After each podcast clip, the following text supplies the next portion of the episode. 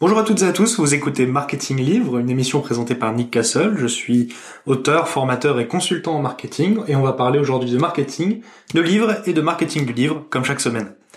Je voulais vous parler d'une petite expérience que j'ai eue la semaine dernière et que j'ai faite sur mon propre Instagram, Nick Castle Writer.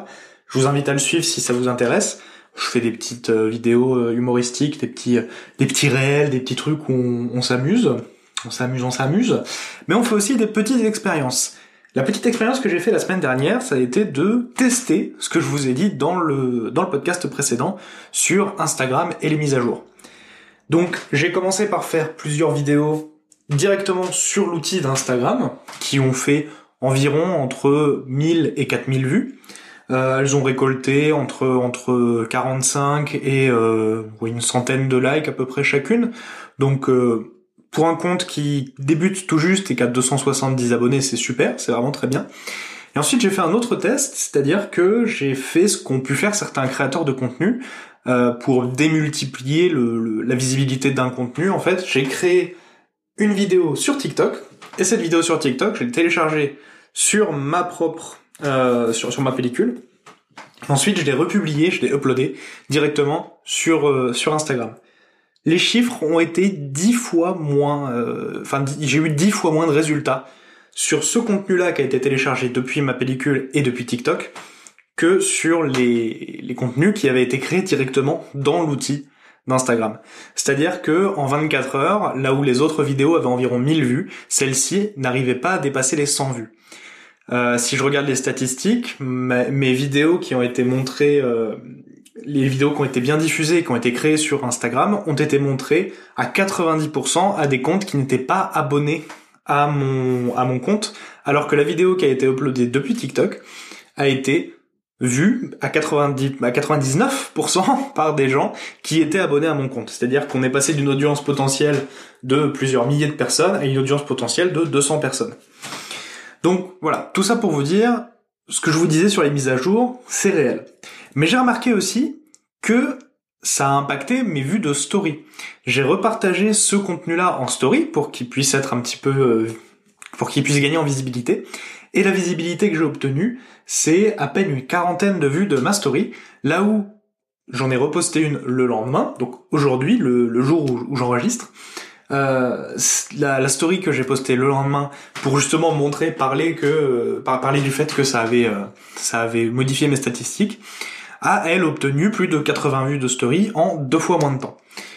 Donc, il s'est passé quelque chose. Et ce petit quelque chose, c'est ce qu'on appelle un shadow ban. Et donc, on va pouvoir enchaîner sur l'émission, sur le shadow ban. Ce petit, euh, ce, petit aparté, cette petite introduction, je l'ai faite après, en fait, pour vous expliquer un petit peu. Vous voyez les rouages, vous voyez les backstage. J'ai fait cette introduction après avoir enregistré le, le podcast. Donc c'était juste pour vous, vous montrer que voilà c'est réel, c'est-à-dire que je, je me base pas juste sur des articles ou des rumeurs. Je fais le test et je vous montre je vous montre ce qui se passe avec mes propres statistiques. Alors bien évidemment aujourd'hui on est au début, mais ça fonctionne aussi avec des comptes qui vont avoir 10, 15, 20 000, 100 000 abonnés. Euh, donc d'ailleurs la plupart des créateurs sur TikTok et sur Instagram s'en sont bien rendus compte parce que si vous regardez, ils ne font pas le contenu. Ce n'est pas le même contenu. Vous retrouverez pas le contenu TikTok d'un TikToker sur Instagram et vous ne retrouverez pas le contenu Instagram sur euh, un compte sur un compte TikTok. Voilà. Ceci étant dit, on enchaîne. Le shadowban cache-t-il un secret?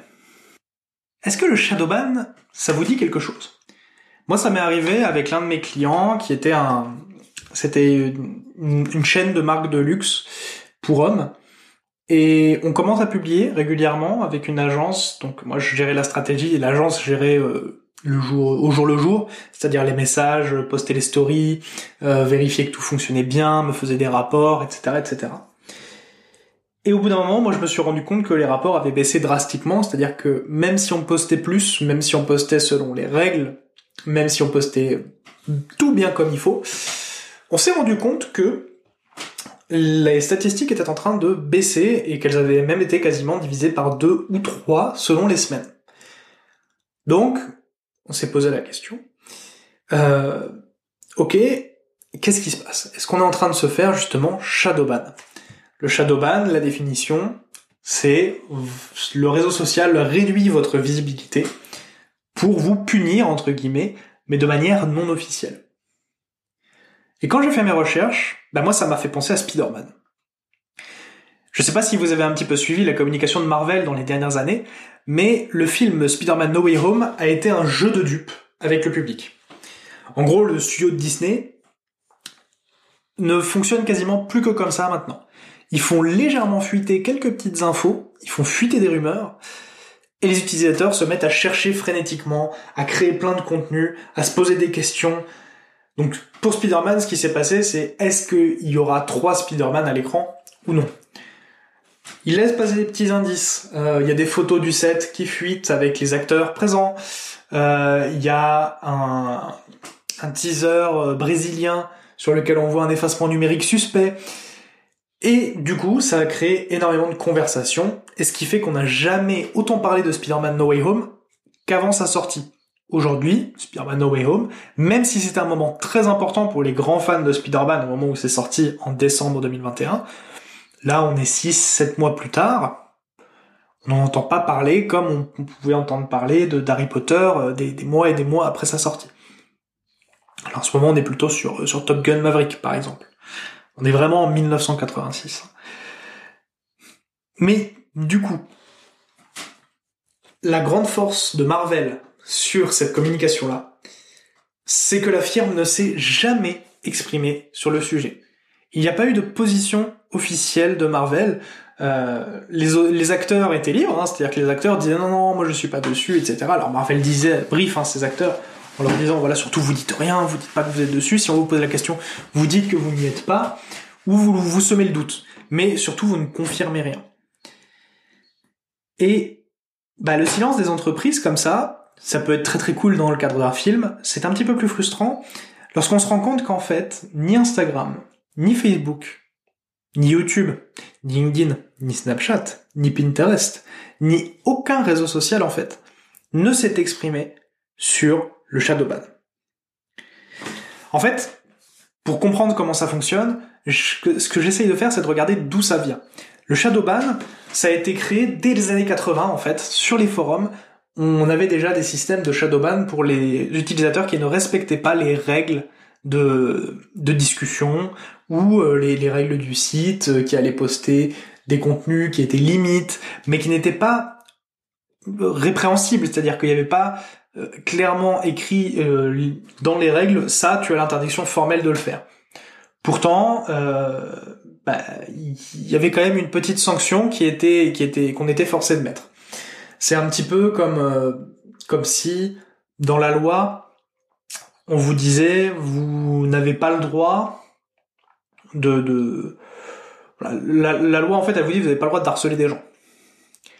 La loi ne vous dit pas, vous n'avez pas le droit d'envoyer des petits cailloux sur la fenêtre de votre voisin euh, toutes les 10 secondes, le tout pendant 8 heures. Il n'y a rien qui est écrit dans la loi comme ça. Pourtant, il y a quand même des chances pour que à un moment les gendarmes passent vous voir ou le maire passe vous faire un petit coucou ou le voisin lui-même vienne vous péter le nez. Voilà. C'est un petit peu le même principe. Alors, le Shadowban, cette grande peur de tous les utilisateurs professionnels des réseaux sociaux, a été euh, a été mis en place sur Facebook, puis a été importé sur Instagram au moment où Facebook a racheté Instagram. Euh, Qu'est-ce qui peut vous faire Shadowban? Bon, il y a des choses qu'on sait déjà sur le Shadowban. Si vous utilisez des robots, si vous envoyez des messages en spam à des personnes qui vous suivent pas forcément, euh, si vous avez mis des photos de nus si vous, aimez, si vous, si vous avez montré de la nudité. Il euh, y, y, en a plein. En fait, il y a plein de manières de, de se faire shadowban. Par exemple, si vous êtes 5-6 à avoir le, un accès à un compte Instagram, ça peut, euh, surtout si le compte Instagram n'est pas passé en professionnel, mais plutôt en créateur, et euh, si vous n'avez pas enregistré une agence dans votre business manager, donc là, normalement, je viens de parler chinois pour tous les, toutes les personnes qui sont pas professionnelles, mais en gros, si vous êtes plusieurs à avoir un accès à un compte Instagram, par exemple, ça peut vous shadowban si vous vous connectez régulièrement tous ensemble ou qu'on se rend compte que l'un des utilisateurs utilise le compte pour discuter euh, au niveau personnel. En fait, Instagram ne sait plus dans quelle catégorie vous rangez et du coup, shadowban. Donc, vraiment, c'est quelque chose qui n'est pas rare sur les réseaux sociaux. Il y a beaucoup de créateurs qui en ont été victimes, même parmi les plus grands artistes. Les tatoueurs, surtout, ils se font souvent shadowban parce qu'ils sont obligés de montrer de la peau, parfois de la nudité, et ça peut être considéré comme de la pornographie. Alors, là, vous allez me dire, c'est dégueulasse. Oui, en effet. Mais le problème, c'est que ce sont des algorithmes, en fait, qui vérifient ça. Et l'algorithme, lui, sait pas faire la différence entre une photo de quelqu'un qui montre son tatouage et une photo de quelqu'un qui montre ses fesses. Et comme le réseau social n'est pas interdit au moins de 18 ans, mais au moins de 13 ans, tous les réseaux sociaux, c'est c'est le cas, hein, ils sont tous interdits au moins de 13 ans. Euh, et bien du coup, ils sont obligés de sanctionner immédiatement les contenus à risque pornographique. Lorsqu'ensuite vous faites une réclamation en disant non, le contenu n'était pas pornographique, c'était un contenu artistique, ou enfin, alors il n'y a aucune raison de striker ce, ce contenu. En fait, les, réclamations, elles sont mises, elles sont, régulées à la main. Et dans un monde où Instagram a une telle place dans le marketing de certaines entreprises, le temps peut être très long. Moi, pour ma petite histoire du début, là, ça a mis trois semaines à se régler. Et en plus, il faut comprendre tout seul, comme un grand, parce que, rappelons-le, position officielle d'Instagram, le shadow ban n'existe pas. Et d'ailleurs, c'est vrai que Instagram ne s'est jamais prononcé sur l'existence de ce système de modération, aucun des réseaux sociaux non plus. En fait, il est connu de tous, mais il est officialisé par personne. C'est un peu un mythe, une légende, une légende urbaine qui passe d'agence et de professionnel en professionnel. Il y en a certains même qui peuvent l'utiliser pour justifier des mauvais résultats euh, pour leur euh, pour leur communication. Mais en fait, la raison pour laquelle ils ne l'acceptent pas et ils ne disent pas ouvertement oui, le shadowban ça existe, oui on shadowban des gens. Déjà, c'est parce que ça serait absolument un scandale c'est-à-dire comment est-ce que c'est décidé? Est-ce que c'est un algorithme qui décide? Du coup, est-ce qu'on doit s'auto-censurer lorsqu'on publie quelque chose? Il faut savoir que par exemple, il y a des associations militantes qui ont voulu porter plainte contre euh, Instagram pour justement le shadowban parce que on s'est rendu compte que les comptes militants étaient beaucoup plus souvent strikés. Mais si les réseaux sociaux ne confirment pas l'existence du shadowban, est-ce que ce serait pas pour une autre raison? Et si en réalité, le shadowban n'existait pas? Est-ce que ça a été inventé par des influenceurs qui perdent leur public ou est-ce que c'est une punition algorithmique? En fait, sur les réseaux sociaux, on se bat pour le temps d'attention de cerveau limité Il y a quelques années, le PDG de Netflix avait carrément annoncé notre principal concurrent, c'est pas Amazon, c'est pas Disney, c'est le sommeil. Moi, je me bats contre le sommeil. Et en fait, les réseaux sociaux fonctionnent de la même manière. Leur objectif, c'est de vous faire veiller jusqu'à 2 heures du matin sur votre téléphone. Leur but, c'est de vous faire passer du temps. Donc, ils vont prendre toutes les décisions dans ce cadre-là. En moyenne, on suit sur Instagram entre 500 et 1000 comptes sur nos réseaux sociaux. Si vous regardez combien de personnes vous suivez sur Instagram, je suis quasi sûr que vous en avez pas moins de 100 ou 200. Pourtant, vous voyez le contenu de 20, 30, allez, 50 personnes maximum chaque jour. Et si vous réfléchissez bien, c'est tout le temps les mêmes. C'est tout le temps les mêmes qui reviennent au début dans vos stories. C'est tout le temps les mêmes qui reviennent sur vos pages Facebook. Vous voyez tout le temps les mêmes lorsque vous ouvrez YouTube. C'est tout le temps les mêmes qui reviennent lorsque vous regardez TikTok. C'est les mêmes sons. Ce sont les mêmes, les mêmes utilisateurs. Si vous allez dans votre, dans votre système d'abonnement euh, au niveau TikTok, vous allez voir qu'il y a certaines personnes que, dont vous, vous êtes abonné à ces personnes-là, vous ne voyez jamais leur contenu. Mais du coup, les comment comment ça se fait quoi? Comment, ça se fait qu'on soit abonné à 500 personnes et on voit à peine 10% euh, du, du des, gens qu'on qu'on suit? Bah, en fait le contenu doit plaire. Doit plaire tout de suite. C'est un petit peu comme si un humoriste était en scène en permanence et au premier bide il sort de scène. Parce qu'en fait le temps de cerveau est très demandé. Votre temps de cerveau est très demandé. Que ce soit par des entreprises, mais aussi par des utilisateurs qui vont baser leur euh, qui toute leur communication et du, du coup leurs revenus sur vous. Donc ça c'est une première chose. Ensuite la seconde chose c'est que les algorithmes on a tendance à oublier que ce n'est pas une ligne de code. Les algorithmes on se dit souvent oui bah c'est ce qui permet euh, c'est ce qui va dire ce que je vois. En définition très simpliste, c'est ça. C'est qu'en gros, l'algorithme va décider ce que vous, vous allez voir. Sauf qu'en fait, les algorithmes, il y en a absolument partout. Il y a un algorithme pour les réels, il y a un algorithme pour les stories, il y a un algorithme pour vos posts, il y a un algorithme pour les vidéos. Il y a un algorithme pour les utilisateurs. Il y a un algorithme qui va décider à combien de pourcentage de, de, compatibilité un contenu est avec vous. Les algorithmes notent en interne les utilisateurs. Et donc, c'est pour ça que je vous disais, premier bid, on sort. Un bid, une mauvaise action, vous utilisez des robots, vous avez fusionné deux comptes, euh, vous avez 40 personnes qui viennent, euh, qui, contrôlent votre compte avec des actions qui sont un petit peu désordonnées comme ça. Euh, vous, vous avez une note qui baisse. Une note plus basse, vous faites moins de visibilité, vous êtes moins compatible avec votre audience. Si vous êtes moins compatible avec votre audience, vous êtes moins montré, vous êtes moins montré, vous avez moins de personnes qui vont interagir avec vos contenus. Si vous avez moins de personnes qui interagissent avec votre contenu, votre note baisse. Et vous voyez le cercle vicieux qui se met en place. Alors du coup, comment est-ce qu'on en sort? Et comment est-ce qu'on sait à l'avance ce qui va faire un bid ou ce qui va pas faire un bid Ben en fait, le problème c'est que le, le, shadowban, l'algorithme, etc., euh, que ça existe ou que ça n'existe pas, c'est une boîte noire. Par exemple, sur YouTube, on pensait que les vidéos qui n'étaient pas monétisées se ferait shadowban automatiquement. Pourtant, si on regarde les vidéos qui sont en tendance, la plupart d'entre elles ont été démonétisées, ont subi une demande de droit, etc., etc. Donc en fait, peut-être que le shadowban, le véritable shadowban, bah c'est de perdre son public. Si vous avez commencé à parler de sport et que d'un coup vous vous mettez à parler de jardinage, il y a de grandes chances que la plupart des sportifs quittent votre votre compte Instagram. Donc, pour moi, ma conclusion, le shadowban existe et n'existe pas. C'est le shadowban de Schrödinger. C'est-à-dire que c'est un petit peu trop facile de venir se plaindre qu'un algorithme est en train de nous faire euh, baisser les, les statistiques. Et pourtant, je m'en suis moi-même déjà plaint.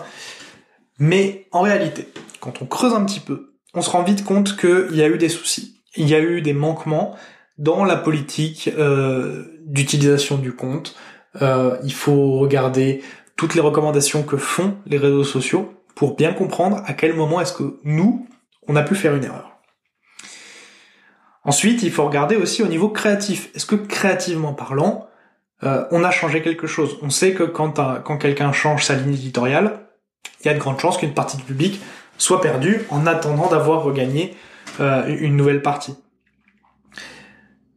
Donc au final, le secret du Shadowban, c'est peut-être qu'on n'est pas tous très très bons au niveau marketing. Le secret du Shadowban, c'est que vous êtes mauvais, d'accord? Non, pas du tout. le, le secret du Shadowban, c'est qu'on ne saura jamais s'il est réel ou pas. Ce qu'on peut faire, c'est essayer de suivre les recommandations. On avance tous un petit peu à tâtons dans un chemin en bord de falaise, et si on entend les pierres tomber, c'est qu'il faut s'écarter et retourner un petit peu sur le chemin. C'est un petit peu ça l'idée. Voilà. J'espère que cet épisode vous a plu. Euh, je vous laisse me retrouver sur euh, sur Instagram, Nick Castlewriter. Euh, la formation gratuite sur Instagram qui est toujours sur mon site, vous pouvez trouver le lien en bio. Euh, le guide pour le marketing d'influence gratuitement envoyé dès que vous vous inscrivez à la newsletter. Voilà, euh, laissez 5 étoiles ou euh, une, évaluation sur le sur le podcast. Moi, ça m'aide énormément, ça fait grandir le podcast et ça peut aussi aider d'autres auteurs qui peuvent se poser la question ou euh, parce que ou, n'importe qui en fait, hein, toute personne que, que le sujet peut intéresser. Et puis moi, ben, je vous retrouve la semaine prochaine. À très bientôt.